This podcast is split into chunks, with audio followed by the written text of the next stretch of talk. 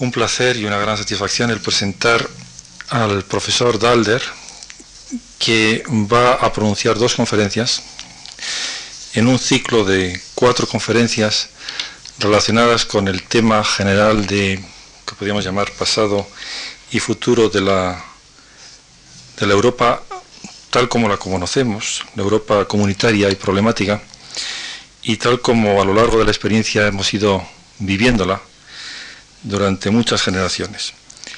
Este es un tema que tiene al mismo tiempo una importancia crucial desde el punto de vista político, de coyuntura histórica, y también una gran importancia desde el punto de vista del desarrollo de un conocimiento de las sociedades. Estamos acostumbrados a un tipo de sociedades y a un marco de referencia que evidentemente está cambiando, sabemos que está cambiando, pero a pesar de que lo sabemos, eh, es muy probable que todavía no nos percatemos de la importancia y la radicalidad de ese cambio.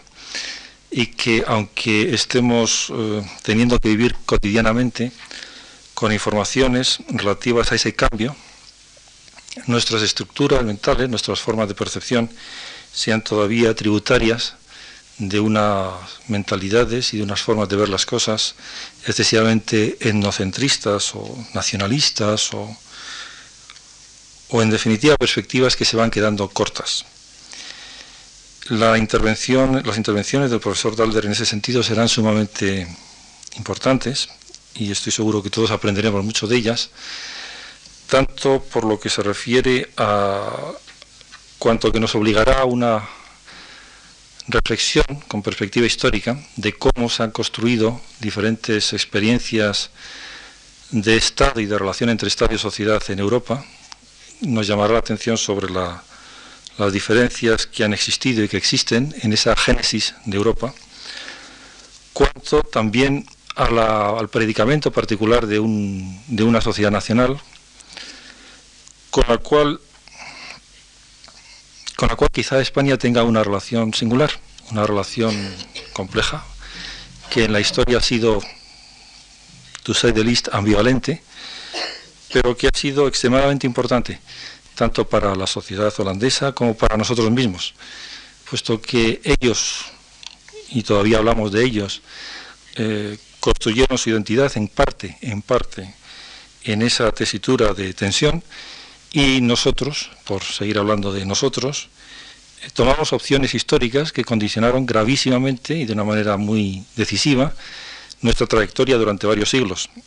Trayectoria eh, compleja, de la cual nos ha llevado también bastantes siglos, eh, no diría salir, pero sin rectificar.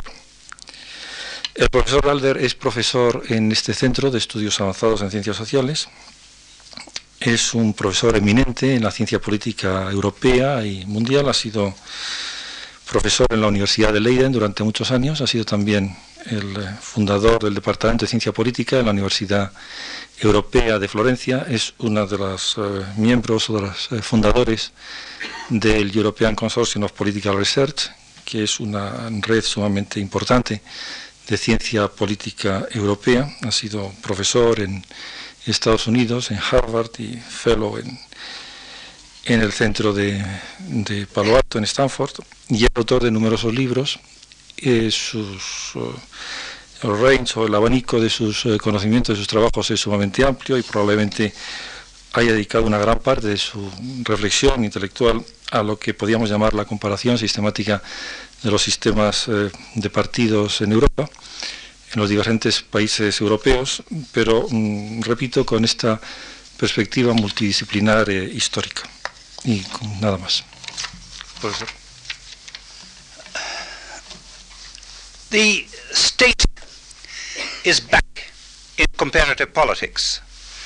We hear it confidently asserted. Of course, to most of us, the state was always there. Hence, there was no real need in political science to bring the state back in, to quote a famous book uh, which made the headlines in the profession recently. It's my profound conviction, however, that our general view of the state and its relation with society is profoundly influenced by an overconcentration on one manner of state formation in contrast to others. The predominant European paradigm seems actually to be the case of France. I will therefore begin this lecture with a short overview of the formation of the French state. And I shall then discuss what other European states fit this paradigm.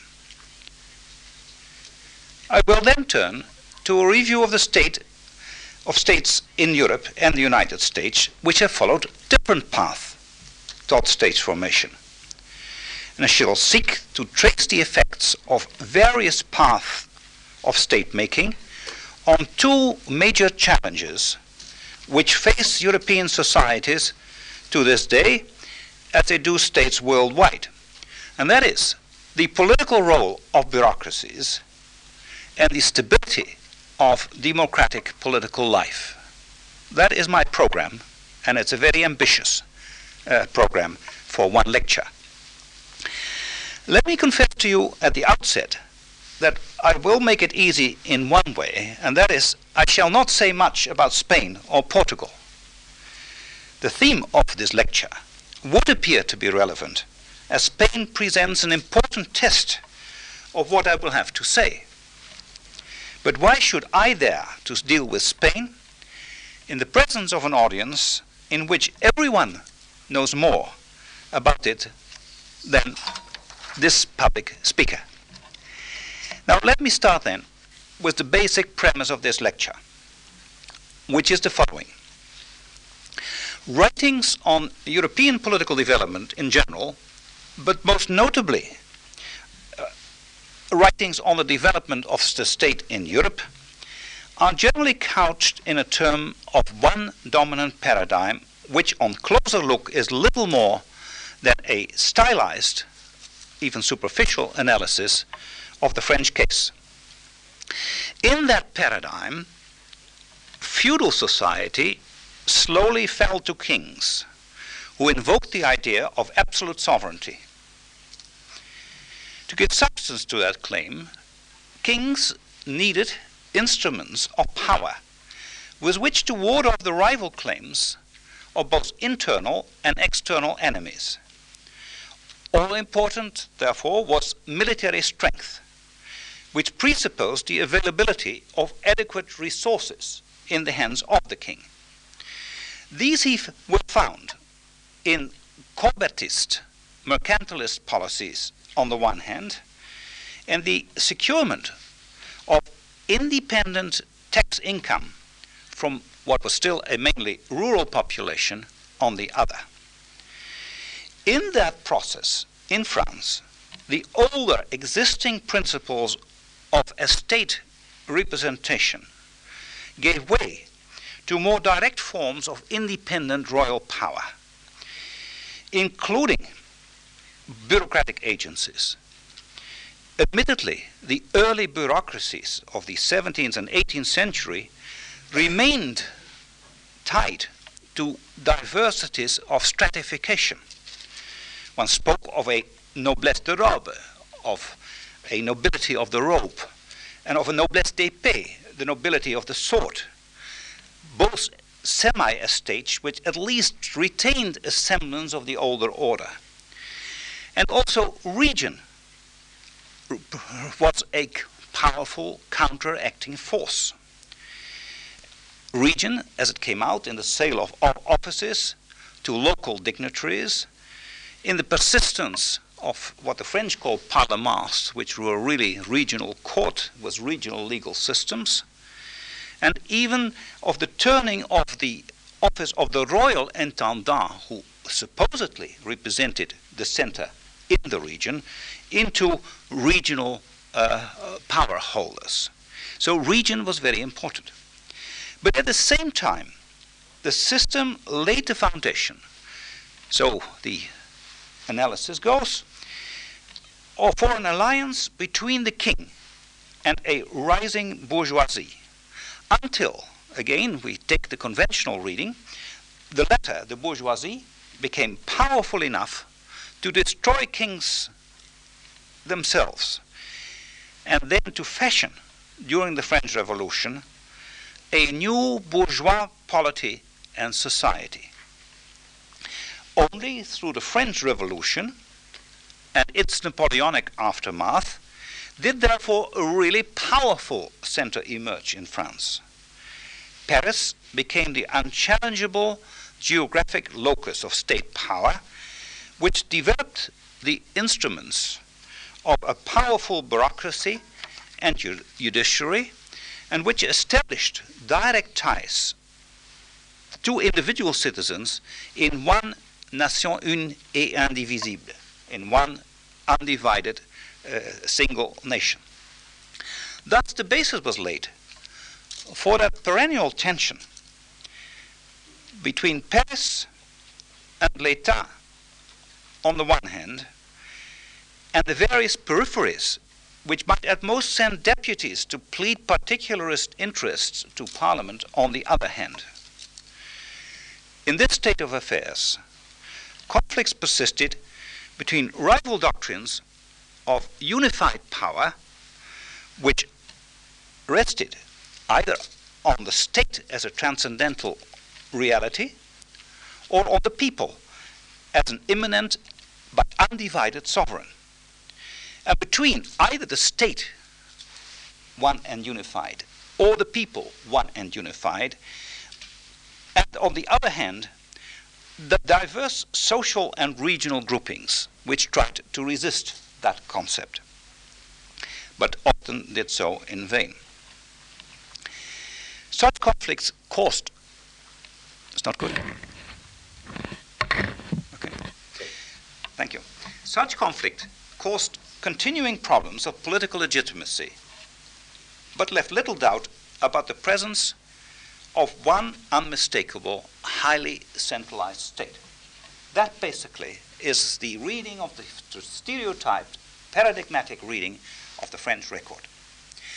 Now, that dominant paradigm developed at the hand of the French case is thought to find indirect confirmation from the contrast which is provided by two other cases the one of England on the one hand, and the one of Prussia on the other. In the English case, centralized statehood developed early, earlier in fact, and with less tension than it did in France. This was due partly to factors of geography. Compared to France, let alone the later landmass of what one calls Mittel Europa, this unfocused assumption that there is some middle Europe, which is the heartland of Europe and which should be particularly a German heartland. Now, compared to France and that Mittel Europa, the British Isles formed a distinct and relatively coherent and even relatively small unit. As long as naval forces could defend these islands against foreign invasion, a strong standing army was not required. Was not, to quote Lord Esher's famous words, the navy, by definition almost, a constitutional force, whereas the army is by nature a royal force. And as they had a navy rather than an army, uh, that facilitated the later pluralism of the society. Hence, moreover, internal communications by sea and by rivers was also relatively easy. Hence, the establishment of central governing power met with less stubborn resistance from regional forces, and the king's courts and judges represented early and effective instruments of central authority in Britain at a very early age. At the same time, however, within the center, a clear condominium developed between successive kings on the one hand and the lords temporal and spiritual, the nobility and the clergy on the one hand, with representatives of the commons, on the other hand, soon joining them uh, as advisors to the crown. Admittedly, a considerable toughening and tightening of governmental structures did take place in the 15th and 16th century under the Tudor kings. French absolute kings did find emulators in the absolutist adventures of the first Stuart kings in the 17th century. English kings equally sought to have their own sources of finance, free from parliamentary control. They too wished control of an independent army. And they attempted to prevail in law, if need be, by establishing their own special courts. Yet such absolutist ventures founded in England in the end on the rock of entrenched political powers. Parliament, unlike the French États généraux, proved not only strong enough to persist and to thwart royal demands, but also even to raise an army of its own. And eventually, an alliance between commons and common law judges proved powerful enough to subjugate kings one king being decapitated and another being sent into exile following the triumphant, glorious revolution of 1688, which of course brought a Dutch king to England, but that's another matter, uh, and which consolidated the supremacy of Parliament uh, and also the independence of the judiciary. New kings lived henceforth in a condominium with pluralist social forces and pluralist institutions. From them, the principle of ministerial responsibility and cabinet government gradually developed in the 18th century. This process was further consolidated when Parliament obtained a more representative basis in a series of 19th century reform bills which ex- expanded the suffrage and which augured the era of mass political parties. Now, in the English case, there was never any doubt where the central government was located. But it also became clear early that the king was not the exclusive fountain of authority. The center itself remained politically divided. A national bureaucracy developed very late, long after other political institutions, including parliament and the judiciary, had found a firm place in the center. And they developed into something which typically became a civil service rather than an embodiment of statehood, remaining securely under the political con- control of politicians and hardly forming a unified, separate pouvoir power in the state. The bureaucracy remained subordinate politically. Now, the English case then represented in the stereotype view of comparative state building a happy deviation from the normal pattern on the continent. Because it was a center which formed early, which never lastingly became this, the locus of absolute power, with a pluralist order which evolved slowly in a system which knew strong legitimacy and responsible government and the rule of law, which was a natural shorthand description for political beliefs rather than the concept of a state. Englishmen, on the whole, speak not of the state, they speak possibly of the crown. Uh, and statehood as such and the state institutions have a very different conno- connotation.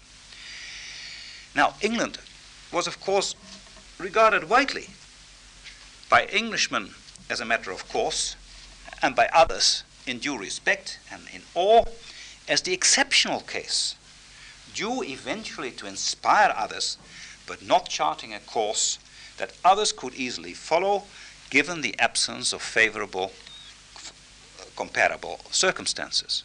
England could therefore be explained away as the happy, uh, ex- the happy exception. Now, if the English case deviated from the dominant paradigm as it developed from a reading of the French record, the Prussian case seemed to confirm it only more so. In Prussia, royal absolutism also developed from the 17th century onwards.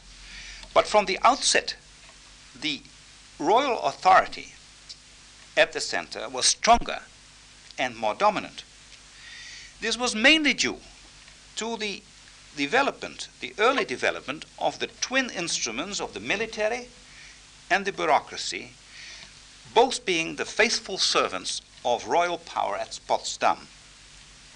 As in France, the king gained independent resources through depriving the earlier estates from any semblance of power in controlling taxation, and through the development of an active, an active economic base in a market-oriented Agrarwirtschaft, as it was is called in German, an agriculture, uh, an economy based on export, large-scale agriculture uh, at an early uh, age. Prussia being, uh, to to some extent, the major uh, uh, provider of grain for the whole of, of Europe, with through the Baltic, etc.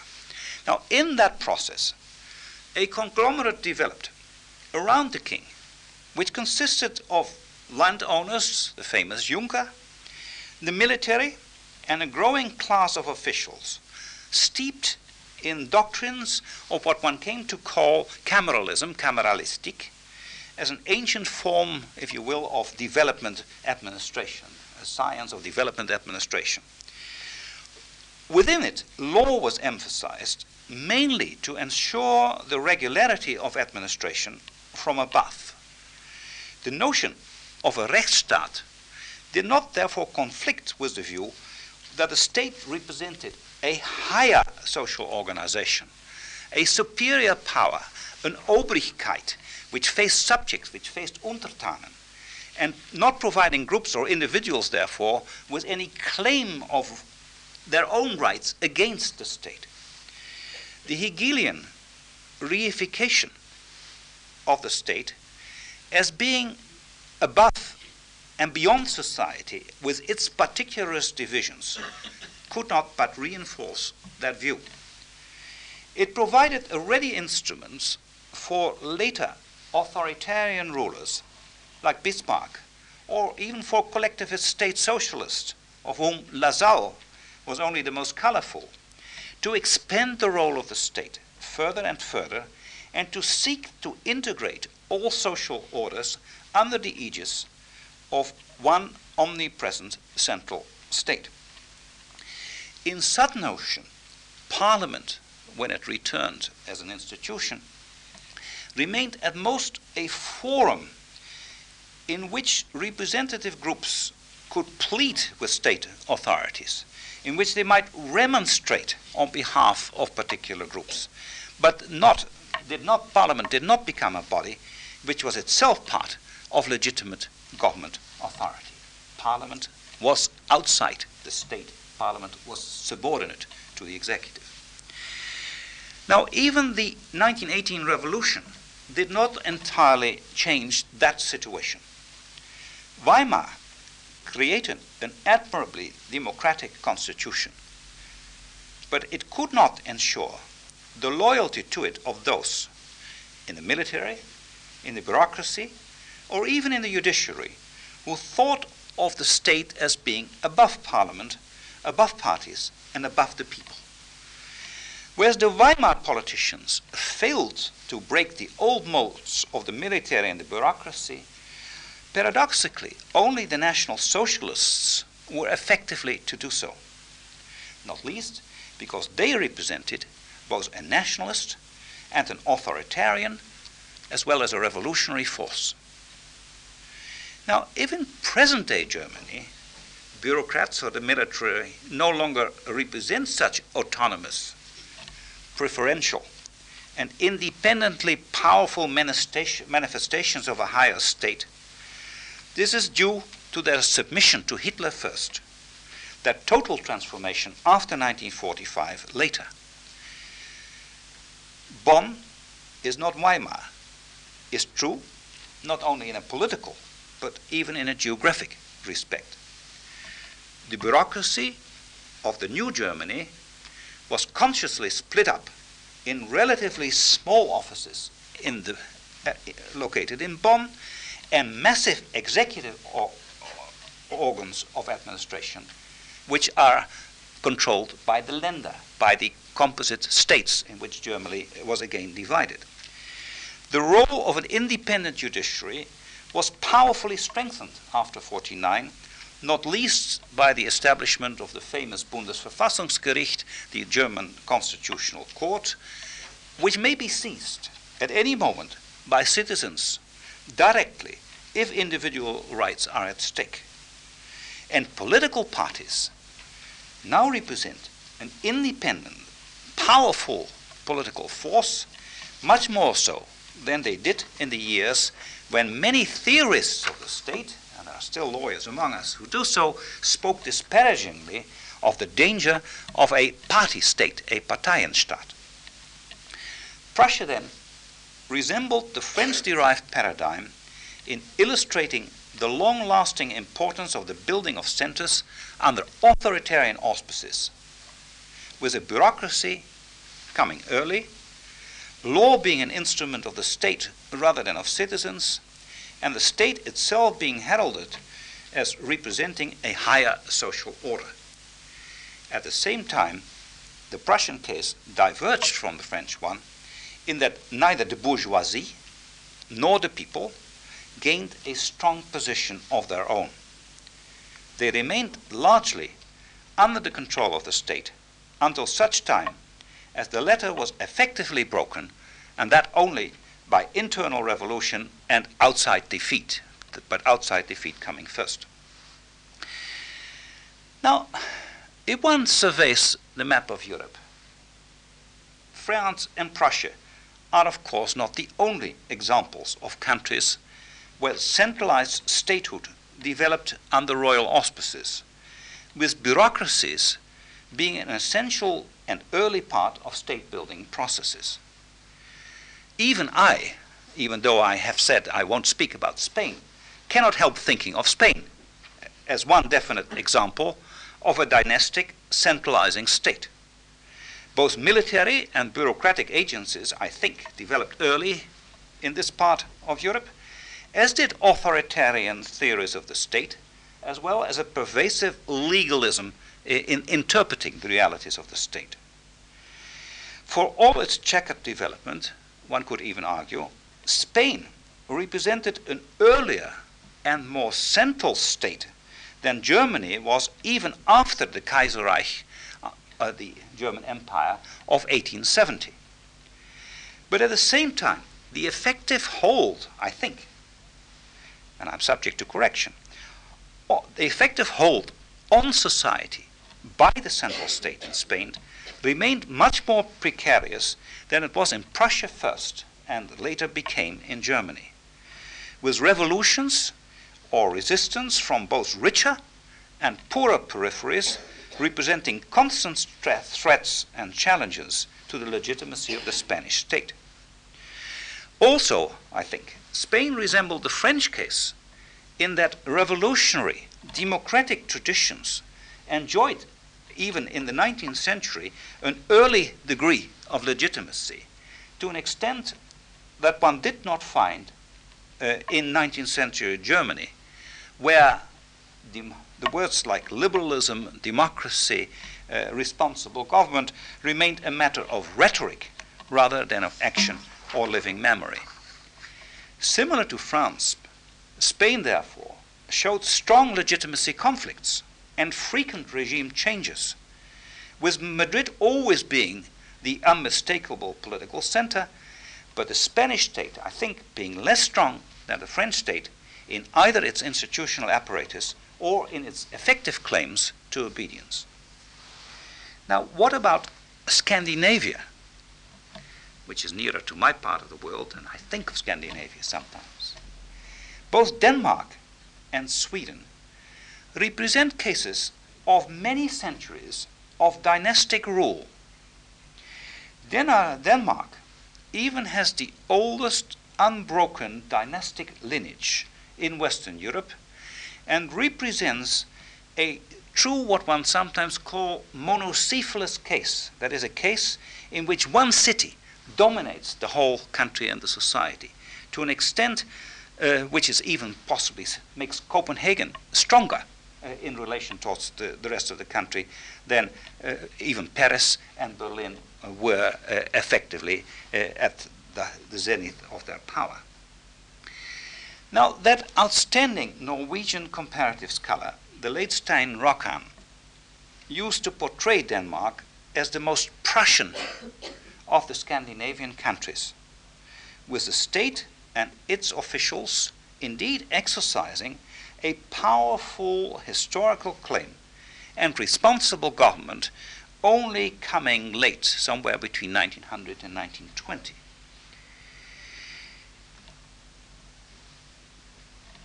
If in Norway a mobilization of the periphery eventually triumphed, similar movements did not fully break the hold of Copenhagen uh, on the rest of Denmark to this day. Even after the advent of responsible government and full scale democracy, concept- conceptions of stateness and legalism retained a certain hold in Denmark.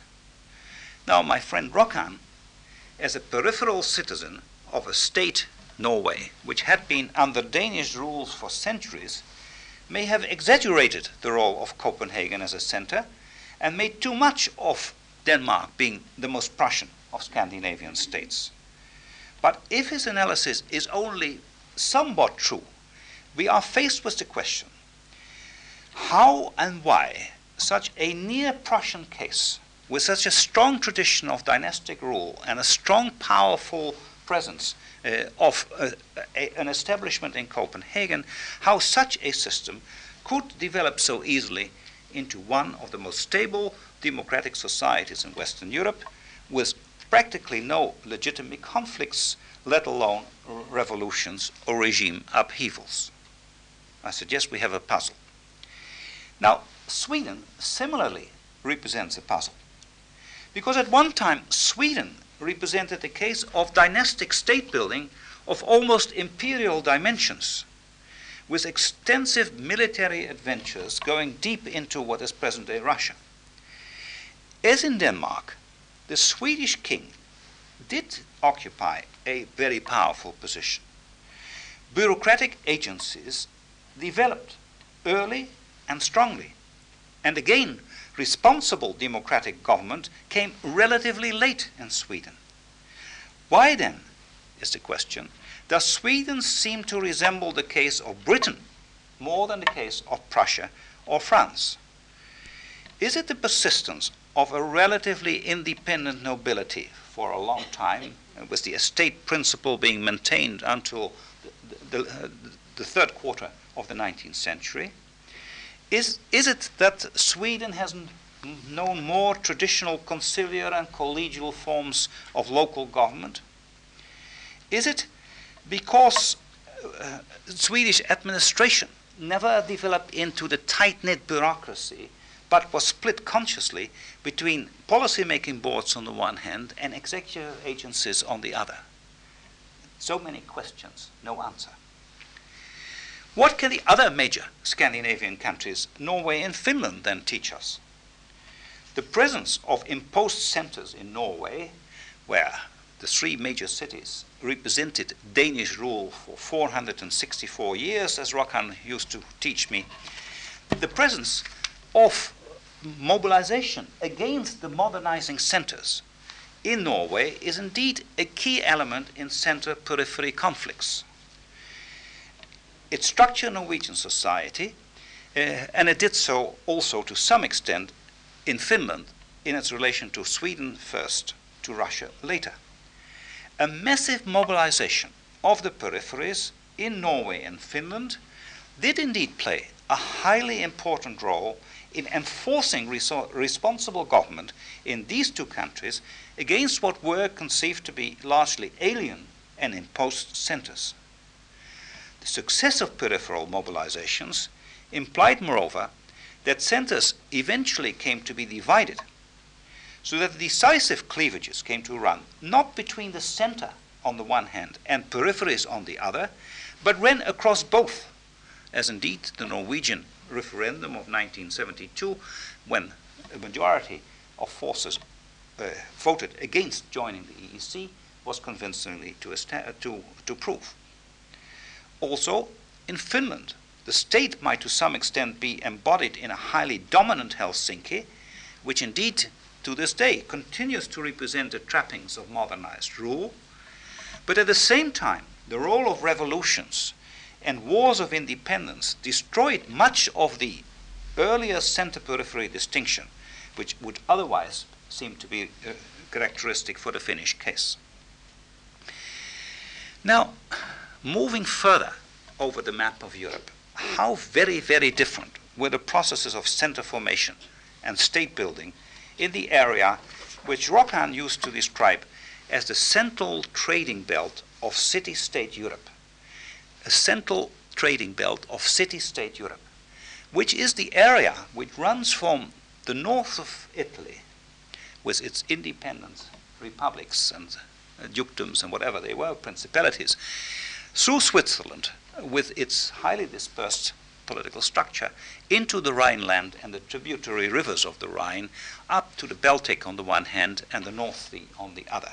That Rokkan called city state Europe and the central trading belt of Europe because in the late Middle Ages that was the area from which, which carried goods in Europe from the richer Mediterranean area to the north and some in return. Now, within that zone, the only successful early, or uh, the only uh, real attempt at state formation was by the Burgundians. But they failed to establish a definite state in that area.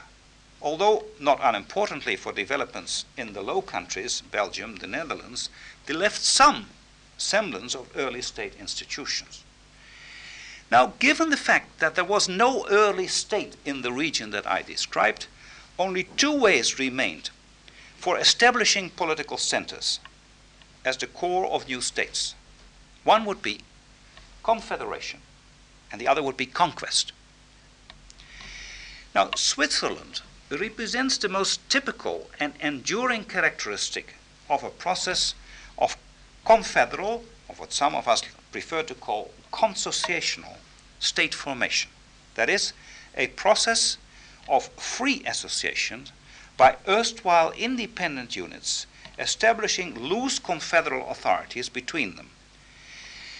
In that case, there is no strong capital, there is a tradition of collegial and accommodationist rule, a weak articulation only of a federal bureaucracy, and on the whole, a dispersion of power, even a secrecy of power relationship, uh, which indeed makes for the most dispersed structures to this day, which we know in Europe.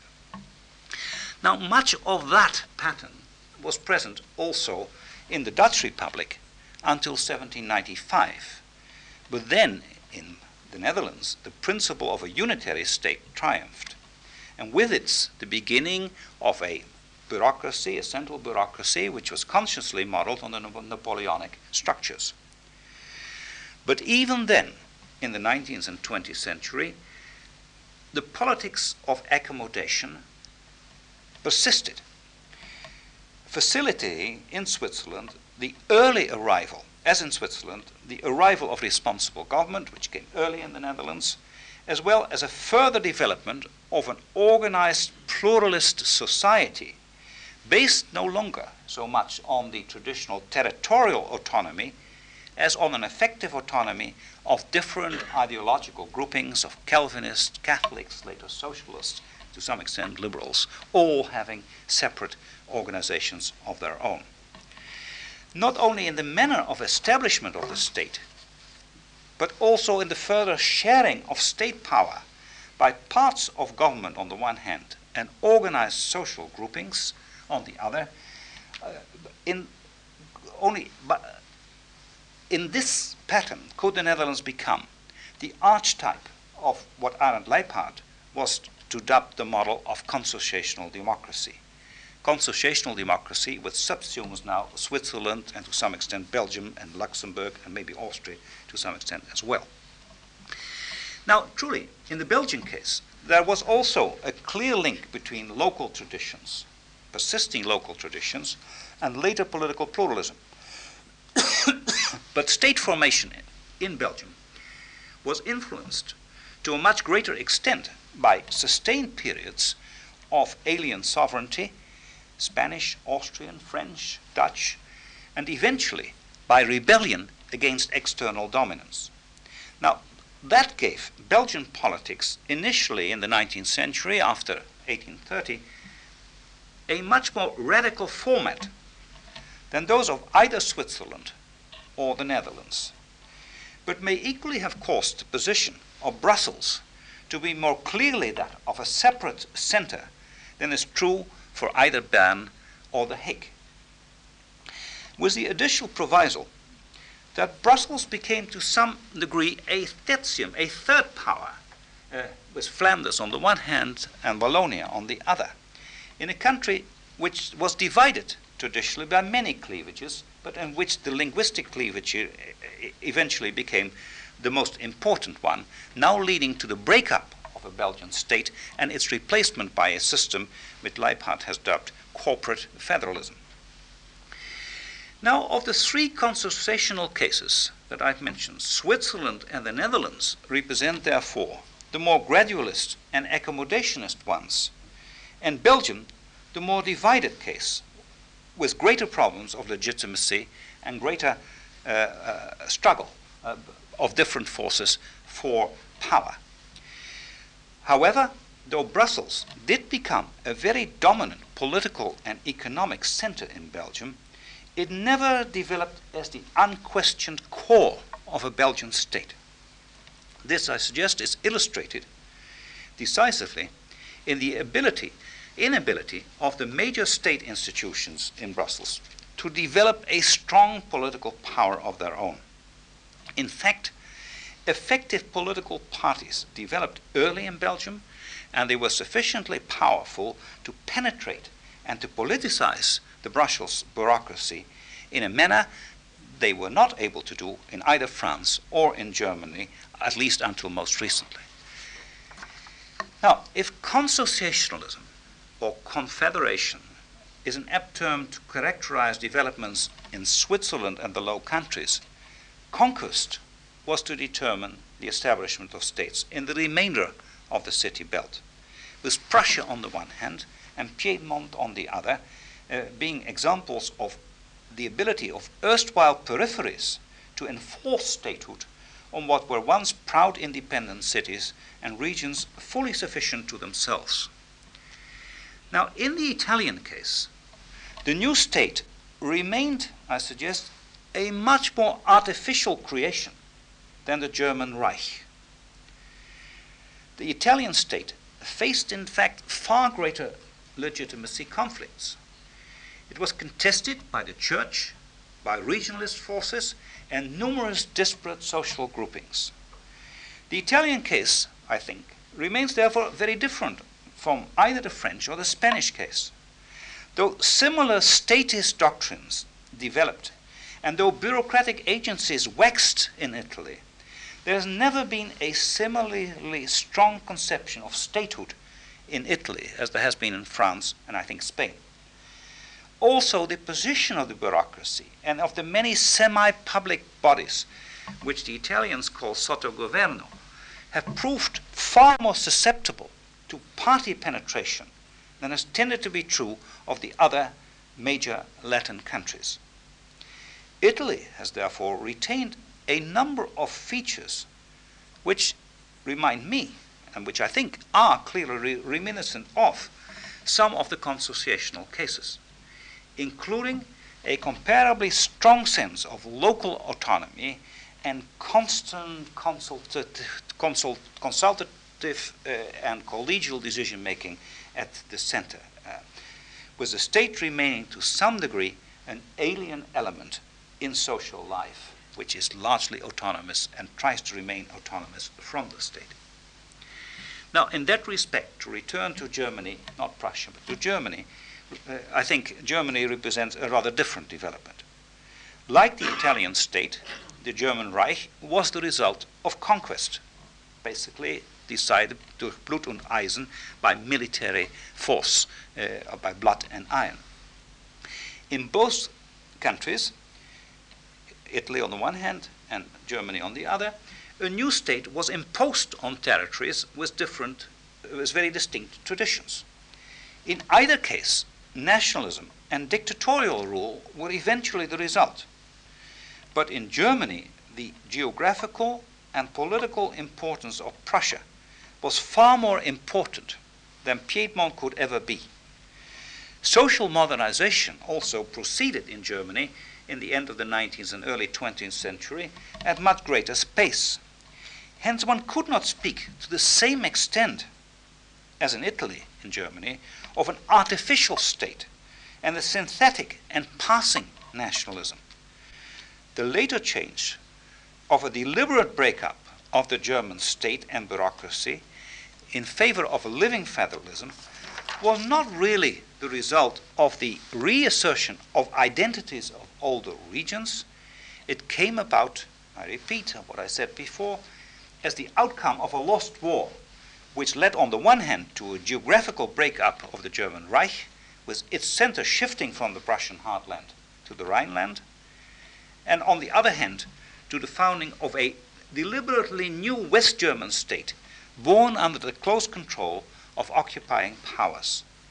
This, it should be added, does not gainsay the rather profound transformation which has taken place as a result in the direction of pluriform bureaucratic structure, a new vitality for independent state institutions, and a much enhanced importance of political parties, as I already mentioned. Now, finally, how can one characterize American political developments if one compares them to Europe? And I'm taking America in because much of social science is, after all, determined by American political processes and the study uh, and paradigms which have been developed in the United States.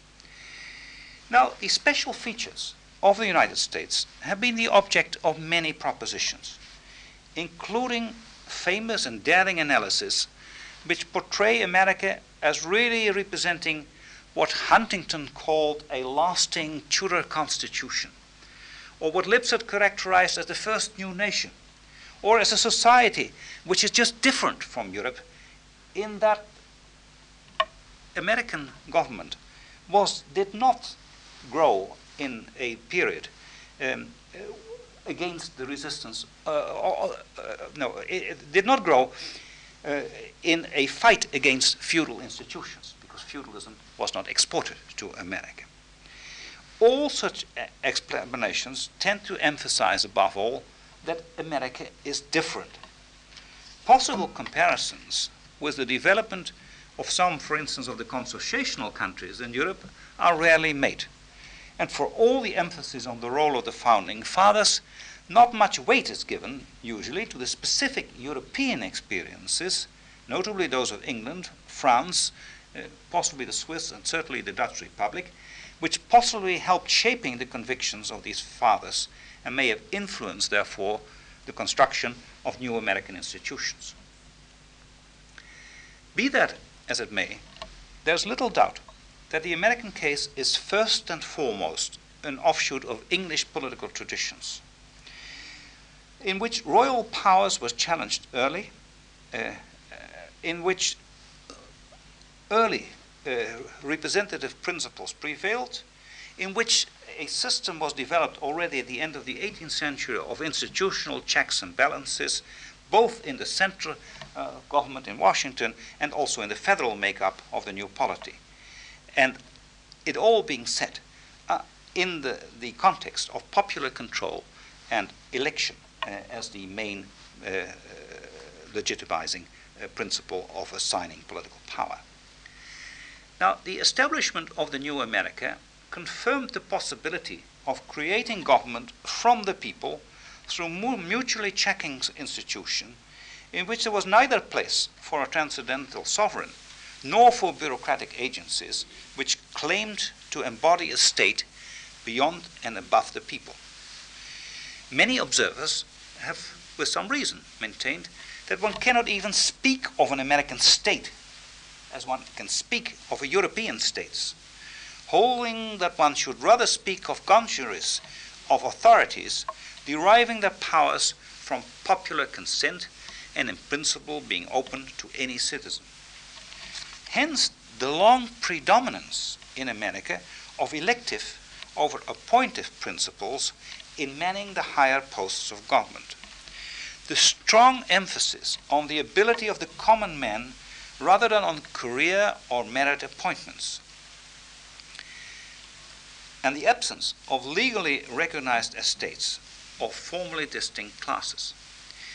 In that situation, which was first elaborated in the still uncomplicated conditions of a thinly populated, mercantile, and rural America, and which was then reinforced by the frontier traditions, the idea that government might need the services of professionals faced, in fact, tenacious resistance. The slow build up of a permanent bureaucracy could therefore result only from an uphill fight in which reformers had to battle entrenched political forces which regarded the supremacy of politics and patronage as a matter of course. Such career bureaucracies as did originate were modeled on the British civil servant rather than that they resembled French higher civil servants, French haute fonctionnaires, or Prussian bureaucrats. Career bureaucrats in the United States have therefore remained clearly subordinate to the occupants of elected political offices, however political their actions might be in practice. Now, these thumbnail sketches of different ways of state formation in Europe and in the USA suggest that one cannot really speak of one paradigm of state formation, but that one should, uh, that one is in the presence of a great variety uh, of cases which should be analyzed. By way of summary, I suggest there are at least five paths towards state formation, which are clearly different one from the other. The first one, which is nearest to the prevailing paradigm, is indeed the state formation through absolutist kingships, which obtained independent power through the build-up of armies and bureaucracies, which historically were first and uh, responsible to monarchs uh, and later embodied, so to say, the state in and of themselves. France and Prussia representing the chief examples. Now, the second case is the case of state formation, in which kings did have considerable importance, but in which, from an early date, they faced judges and representative bodies, and eventually political parties, which developed sufficient strength to become independent political powers. Insofar as such powers established themselves earlier and more strongly than central bureaucratic agencies did, a later civil service could develop which served the crown, but then a crown which was itself accountable to representative bodies which had in fact denuded the king of personal power and had made for the principle of ministerial responsibility. Now, England, I suggest, the clearest example of such processes, but some Scandinavian countries show similar features. The third way is state formation from below through confederation and federation. Due to the maintenance of effective autonomy for the constituent states and a general emphasis on, on, an enduring division of power within the center through institutional checks and balances, including collegial decision making, there was hardly ever an opportunity for the development of a centralized hierarchical bureaucracy. And insofar as such a bureaucracy eventually did develop in the Netherlands, in Switzerland, Belgium, to some extent, although Belgium is a little special, the United States, it, it retains so many pluralist features that it cannot answer the canons of what one calls the Weberian model of bureaucracy. It just are different types of institutions. Now, the fourth path toward state formation, then, is through conquest, as exemplified in both German and Italian unification. In analyzing the resulting bureaucracies, one should look for clues in the preceding Prussians and Piedmontese state structures, as well as into the manner in which the distinct traditions of other constituent states, notably the southern uh, states in Germany were, were eventually included in the new All German or All Italian state. The fifth path would be state formation in what, from a specifically European perspective, one might term new states. The main examples being Belgium, Norway, Finland, and Ireland. For a true understanding of the role of bureaucracies in their political systems, one should take account of both the continuities with the political and administrative systems of the countries from which they seceded, as as of the effects of nationalist and partisan forces which came to control the new governing centers in the states concerned. Now, if you're still with me, against the background of these five very different paths of state formation, I suggest that one may specify at least four different situations as regards the political role of bureaucracies of European countries and the United States and of the role of parties in their functioning. First, one has systems in which authoritarian traditions dominated the processes of state formation to such an extent that bureaucracies came to be identified with the very core of the notion of the state. This then could lead to a persistent anti democratic outlook among higher officials who regarded themselves as par excellence the custodians of the state if need be, against parties and party dominated representative organs.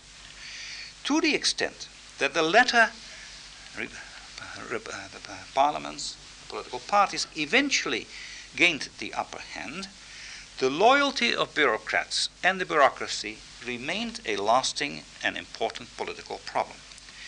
This might then lead to the deliberate insertion of party political appointees in the higher ranks of the bureaucracy or to the establishments of special control organs such as ministerial cabinets uh, and such like. That, I think, is the first case, uh, the first type. The second would be systems in which a bureaucracy developed only after independent judicial and representative organs had firmly established themselves. The idea that the bureaucracy had to be, above all, a service subordinate to the political authority of the election based, party selected rulers implied a belief in bureaucratic loyalty to changing partisan rulers and thus to the acceptance of the assumption that a, bureaucrat, a bureaucrat should be neutral, uh, that, some, that the principle of neutrality, of non-partisanship, should prevail. The leading case, of course, being the British case. The third case would be a case in which a pluralist forces retain such strength in the process of state formation that the very concept of undivided loyalty or unitarian central actors was, is in fact inapplicable. Even though also in such case, cases the expansion of modern government tasks forced the introduction of bureaucratic agencies, a clear pluralism was maintained in the recruitment of government personnel as well as in the practices of decision making. Hence, paradoxically, no clear separation or demarcation grew between party politics on the one hand and civil servants on the other, both partaking of a divided pluralist society uh, in uh, rather similar ways. Now, finally, there are systems in which parties have contested one another over state control, using the weapons of political appointments to safeguard or maximize their position in the state. This might indeed occur sequentially, with parties alternating in office and ensuring it spoils as long as they control the state and not longer, as in the United States in the 19th century with the spoil system and the turnover of administrations and the higher ranks of office to this day, or concurrently through a deliberate distribution of party controlled fiefs of different parties, as one finds it so strongly, for instance, in Italy and in Belgium. And I suggest that those four cases, complex cases, I- indeed ought to be distinguished because the nature of partisan control over the bureaucracy is different from one to the other. Now, this is the survey as I have it in the text, and I have another eight or ten pages, which really uh, are pages for the specialist, uh, more so even than the text that I've given. it discusses, uh, and it will be published, I gather, as a working paper of this institute, the manner in which one can validate the various propositions which I have put forward, and the manner in which one should study uh, these problems. And what I suggest there are roughly the following seven points. I think we should study more the initial process of center formation in Europe, going back to the late Middle Ages uh, in most cases, to begin to see how initial states began to develop and how what institutional and political and social uh, forces determined the formation of a center. Secondly, I think we should return to a comparative analysis of the study of the, the doctrine of the state. The old assumption of allgemeine Staatslehre, the general theory of the state, and the political differences which are noticeable even to this day, but also historically in different European countries. Thirdly, I suggest one should study the effect and the presence or absence of pluralist doctrines. There being doctrines in a large number of societies which deliberately oppose unified theories uh, of government, like the droit divin on the one hand, divine right of kings, or uh, the uh, popular sovereignty doctrines in the Rousseau mold, with um, uh, the assumption that there is autonomy uh, and there ought to be autonomy in different social groups in society. And the extent to which pluralism is historically a leading operative ideals of different societies, I suggest, is an important variable. Fourthly, I think we should study the sequences in which the chief power instruments of a state are, are uh, built up in relation to the organs of representation. And we should know whether represent, representative principles precede the formation of bureaucracies uh, and, uh, to some extent, the military, uh, and are powerfully there from an early stage, or whether first the state develops around the core of king, military, and bureaucracy, uh, and uh, the representative bodies only come very much later and are assigned a special place in society. Fifthly, I think one should study in a new mode, in a less legalistic mode, the relation between centers uh, and uh, central government and local and regional government.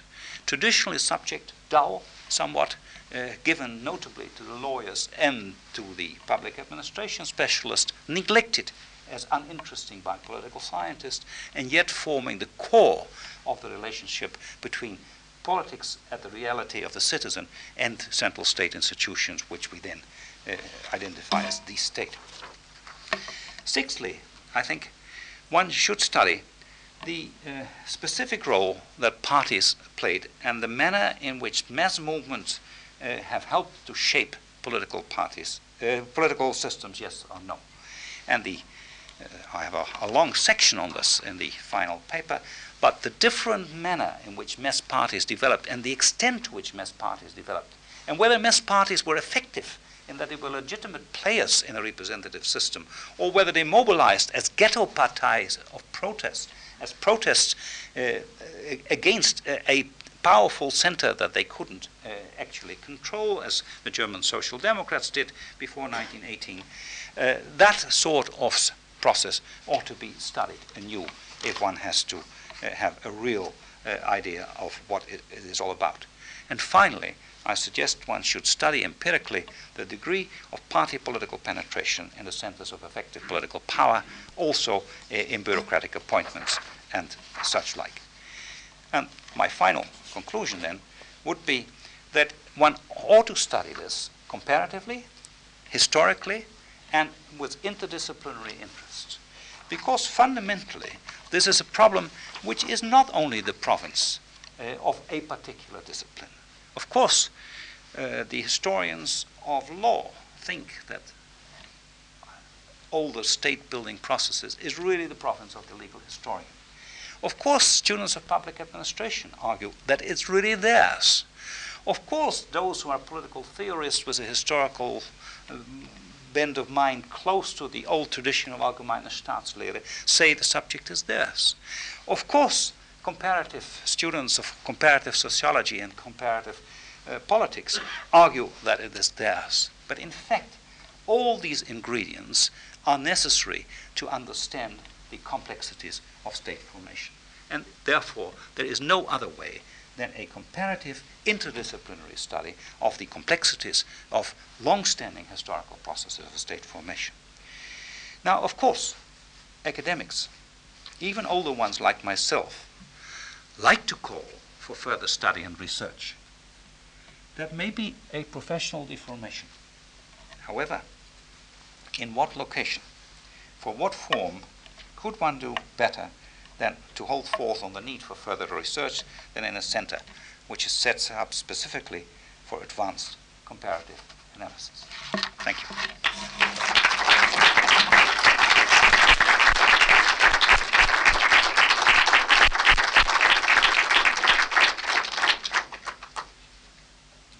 I gather that the practice is that questions can be put and I will also say that I will try to answer them. Uh, will you tell me whether you will speak to me in English, then a translator has a job, uh, or whether you'll speak to me in Spanish, and I'll put on these wonderful instruments?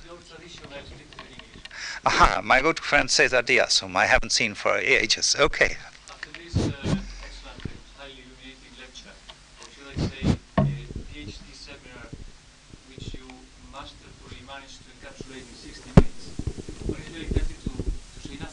Silent. To keep silent. But uh, we do not have many uh, opportunities to clarify some of our perplexities regarding the uh, state, the current situation of the state and the future trends of the state, um, and of doing so with an eminent comparative political scientist. So I think that I would like to ask you a question. And uh, this question um, uh, can be linked with uh, a reminding done in this very room a couple of, of, years ago by Daniel Bell. Daniel Bell was reminding us his famous uh, motto that the state uh, today is too big to tackle, to adequately solve the small problems, and too small to tackle the big ones. In other words, there is a crisis of the state. Now, with your experience as a, as a um, political, comparative, uh, comparative political scientist, with your uh, historical knowledge, how would you, um, and in the light of this, um, of Bell's contention of the crisis of the state, how would you envisage in the near future, perhaps not so near, but in the future, what, what would the trend be of the center periphery structure in Europe? Thank you very much. Well, of course, the easiest answer is I'm a political scientist and no prophet. Uh, and you, if you ask me to speculate about the future, uh, what is taking place, then you ask me to be a prophet. And we've known one another before. You know I'm never a prophet. I like to be a comparative historian. That's easier. You know what happened. Now, but part of the burden of my talk is on the omnipresence of a state. I mean, the powerful presence of a state. And for anybody who's lived through uh, experiences in which a totalitarian state mustered all its forces in order to control citizens and control social forces, to be told that the state is really nowhere uh, is something which doesn't uh, immediately come to mind if one takes a long term historical perspective. And to some degree, what you are putting forward is to possibly a luxury problem. It's a problem in which, uh, which only could come up when pluralism, so to say, uh, has triumphed, and when the state, indeed, is no longer in control of social forces, quite to the extent that it tended to be uh, in other ways. Um, I'm not so sure at the moment I mean, uh, whether the actual record of the effectiveness of states, uh, comparatively speaking, over different uh, areas of state power, is really cut and dry in the sense of, in which you suggest. It's neither all powerful nor, nor all weak. And one of the problems, one of the tendencies of the present political discourse, I suggest, is that uh, people now seem to think the state can do nothing anymore. The state is ineffective. There is no state. The state is outdated, etc. We are in the presence of a profound sort of skepticism about the nature of organized state activities. Now, obviously, uh, in, after 89 and the demise of totalitarianism, this looks uh, even stronger uh, as a case than it is otherwise. But I would still submit that there is the danger there of very short term uh, uh, reasoning and of uh, a pervasive faddism uh, about the state being, so to say, over, no longer effective, uh, no longer an agent of the present day. I don't think the actual empirical record would allow one to, to have such sweeping statements. Now, if you then go further, because you've challenged me on the center periphery theme, which I know you and I have been involved in before, the center periphery thing is, of course, a, a very different matter.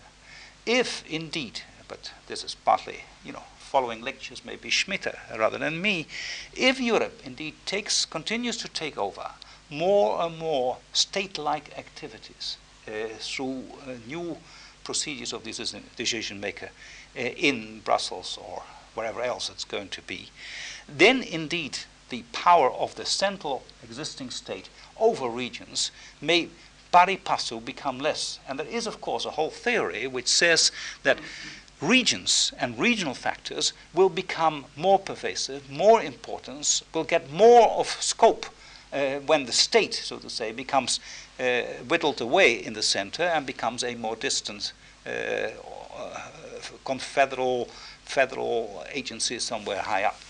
Now, whether it will, my dear friend, I've told you I'm no prophet. Uh, Federalists like it that way. Yeah. Yes, sir. Mm, I want to, to ask you uh, only a curiosity. You have uh, talked about the role of the Navy and the Army in the formation of the state in England, and you have mentioned uh, the natural uh, parliamentary. Uh, well, the quote I have is this famous quote that the Navy is a constitutional force and the Army is a royal force. Yeah. in other words, the Army is a standing presence which can more or less play the role of a policeman and therefore can readily uh, be used by uh, authoritarian forces to repress citizens uh, locally. Whereas the Navy to mobilize soldiers, uh, uh, to, to, mobilize a navy for internal uh, per political purposes is not easy. Even in Latin America, some would suggest this is borne out. Yeah. Thank you. Yeah. No, sorry. I mean, uh, I thought you were a question. I'm just sort of. No, no. I, I making the point again. I wanted you to explain deeper this. Uh, this. well, why there would be different? Well, the, the assumption would be that it would not be easy to to use a navy for internal power play. Okay. Now, I'm not speaking about Marines, that may be another matter.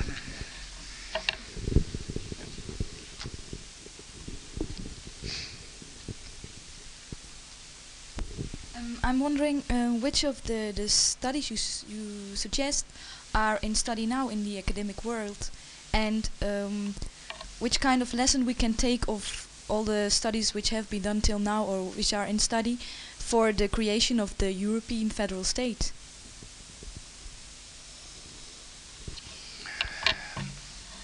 Well, let me say, uh, part of my argument is that the state has not been studied very well. Now, this, of course, is nonsensical. If you look at any library, even the most advanced social science library which forgets about the state, you'll find lots of book about the state, the state, the state, the state. But under that concept of state, such complex institutions and processes are subsumed that on closer look, you have to study a large number of different problems. I mean, that uh, the first sort of general answer. There is no easy way to study a state, and that is why the state has been the focus of and the subject of study by lawyers, by historians, by uh, political scientists, by sociologists forever and ever and ever. That, I think, is the first sort of e- almost evasive answer. The second thing is whether Europe and its uh, present uh, formation of institutions, that is your real question, can learn something from past uh, attempts at state making. Now, to the extent that the comparative study of confederacies and of federalism uh, is uh, throwing light on complex problems of the attribution of forces, of the role of courts in it, uh, of decision making procedures, of veto powers which are inherent and left to certain bodies, etc. Possibly the comparative study of federalism and confederation, uh, notably taking therefore the examples of Switzerland, the United States, and Canada, and Australia, uh, uh and even present day Germany, uh, may be potentially relevant and will indeed deal with some of the more effective problems. However, the um, it is a, a terrible analogy to think that you can study contemporary Europe with, for instance, the formation of the United States in the end of the 18th century. Because the conditions in which the United States developed in complete splendid isolation from the rest of the world, uh, in a uh, slightly, uh, what shall I say, mercantile and plantation type economy combined uh, over great distances, was means of communication uh, being very, very, what shall I say, very underdeveloped, etc.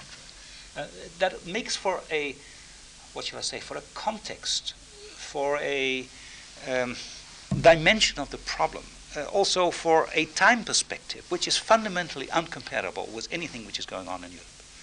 Now, for that reason, I would hes- hesitate to draw analogies and push them very far. And I'm not even sure that one can speak about the formation of a European state, and it is not premature to do so. For one thing, we haven't reached that, that stage. We, we are in the presence of international parley and uh, consultation with some elements of supranational decision making, with all kinds of hidden uh, veto powers, uh, etc., with courts which can do certain things and not other things, etc. So it's a very fluid uh, situation still. But obviously, I mean, some of the major problems which have to be faced, if ever a European state are to come about, will return. Now, whether it will have to do with my lecture, I'm not quite sure, uh, because my lecture is concerned with the historical overlay uh, of different ways in past state formation on the manner in which people interpret politics in different countries today. And one of the problems in Europe may well be that different people from different societies, different people in different administrations indeed interpret political experiences very differently. Uh, and even the welding together of these traditions, if one, uh, one thinks one ought to do that, uh, creates more problems than people make out to be. Now, I'll talk a little about the Netherlands and Europe, and I'll then show why the Netherlands doesn't know how to enter Europe successfully uh, in one way. But that's only a very small local answer. But that's next Thursday. Mm-hmm. Any other? Yes, ma'am. Yes, you stated that uh, even in the 19th century, the uh, population of Spain was more receptive to the um, was more receptive to the idea of challenging the legitimacy of the state. I wonder what you attribute that to. Uh, well, I, I, have told you that I hesitate to talk about Spain in the present, uh, being an ignoramus about Spain. But what I was really referring to is that many people outside Spain, uh, under the uh, awareness of, say, the Frank, Frank, Franco regime, have often put Spain, and I've done that myself in some of my early publications, as a sort of a case of a traditionalist autocratic regime. And somehow that doesn't fit. It doesn't fit, first, because the state, to some extent, was surprisingly modern at an early time. I mean, some of the state procedures were very modern from the 16th and 17th, 18th century onwards. So uh, it's there already that the image of complete autocracy of a traditional nature, uh, which people would uh, apply to, to Spain outside Spain, doesn't hold. But more importantly, um, if I know anything about Spain, it is because I sat at the feet of the great Juan Linz, who at one time taught a seminar in Stanford to a group of about 12 people uh, who were all leading political sociologists uh, or political scientists or historians, and I was also allowed to sit in. Uh, now, then I began to understand the extent of regime change which took place in Spain in the 19th century. Uh, and the power which still was present, notwithstanding a number of autocratic reversions, of uh, early traditions of representative government, of uh, democ- democratization. After all, the word liberal is a Spanish word, uh, etc. And if I compare that with the ineffectiveness of the opposition in Prussia, for instance, where of course these doctrines were also present, then I think Spain has more uh, of the sort of a uh, well rebellious spirit, uh, which is to some extent, which may be uh, on the one hand may be traditional, but on the other hand is sometimes early Jacobin, uh, and can also be well democratizing in other ways. And I, I would think, therefore, that for outsiders, and that's all I'm saying, that for outsiders, the Spanish case is important exactly because it has seen so many reversals of one way or another, and shows, therefore, tendencies of both traditions at the same time in perpetual context. And I would like to know more about it, but then I should be given a scholarship to do so. Okay, could you say a little bit more about nationalistic forces in the process of state Nationalistic making? forces? Especially, I'm thinking mostly about what's going on in Yugoslavia right now. I mean, civil war. Sorry, uh, uh, I'm not sure I hear you. Uh, I'm not even sure I know where you are. Sorry, yeah, yeah. yeah. Okay, uh, just nationalistic sentiment and tendency that erupts and can completely change the order of states that we've got right now. Uh, well, nationalism is a, is, is, is a terribly uh, difficult word.